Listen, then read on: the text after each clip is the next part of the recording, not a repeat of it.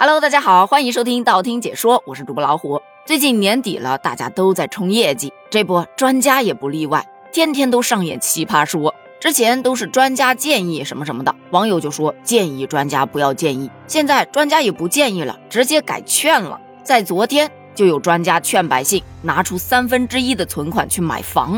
据这位专家所言，二零二二年中国老百姓的存款增加了十五万亿。如果能拿出三分之一的存款，恢复对房子的购买、装修和其他的购买，咱中国的经济不就能恢复了？还是跟原来一样？乍一看没毛病，但你往深处一想，不好意思，网友又炸了，劝专家别劝了。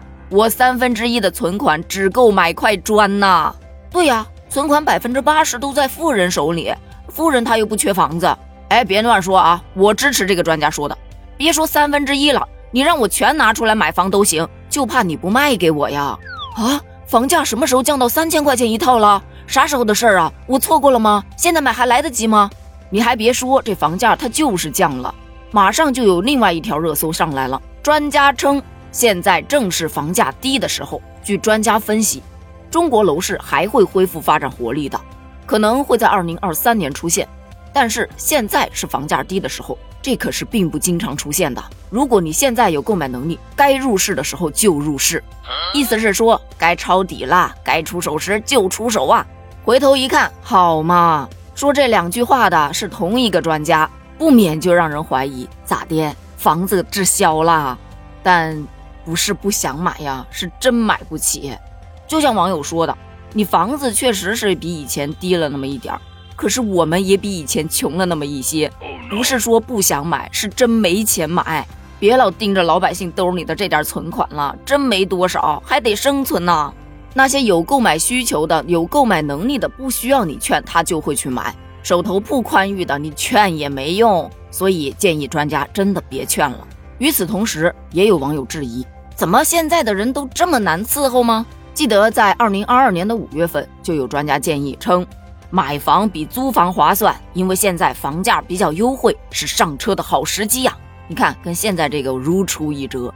当时网友是怎么对的呢？可以买和有没有能力买是两码事儿。我考不上清华，难道是因为我不想上吗？后来到了九月份，有一位专家就站在了网友的角度，说建议租房比买房划算，这租金比买房便宜。大家没必要给自己背一个沉重的包袱，这下总没错了吧？站在群众的角度来说的，但依然被回怼了。租房子那就是努力的赚钱去给房东还房贷。这句话给我的感觉就是：你为什么要读书啊？不读书种地多舒服啊！在乡下自给自足，也不需要去承受打工人的辛酸苦楚，生活的压力就小多了。所以没必要给自己背那么沉重的包袱。咱不读书了哈。关于买房的专家言论，真的有很多很多都是相悖的。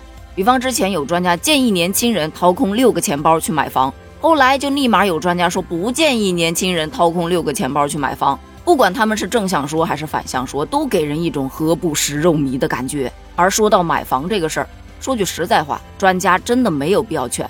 在咱们中国人根深蒂固的观念里面，金窝银窝都不如自己的狗窝，谁都想拥有一个属于自己的房子。租房确实可以给自己减少很大的压力，可是租房也有租房的苦恼。比方说，房租每年都在涨，有些人承受不住，就得重新去找房。他们常常会饱受随时搬家的繁琐，那种飘飘然没有根的感觉，确实也是很难受的。再加上随着谈恋爱、结婚、生子等一系列问题的困扰，房子这么一个沉重的包袱，你不想背也得背了。而在大家买房的这个事情上，最大的矛盾点难道不是因为房价太高，大家承受不了吗？你看，在去年年底的时候，鹤岗它因为房价低而走红网络，可见大家对于低房价是有高需求的。那自然而然，你这高房价自然需求就低了。所以，如果真的想劝我们买，你不如把房价打下来喽。我们不是不想买，只是真的买不起。而对于专家说的，老百姓的存款增加了十五万亿，我看了看我的银行卡余额。对不起，又给大家拖后腿了。那么，对于这个事件，你又是怎么看的呢？你的三分之一存款够买房吗？欢迎在评论区留言哦，咱们评论区见，拜拜。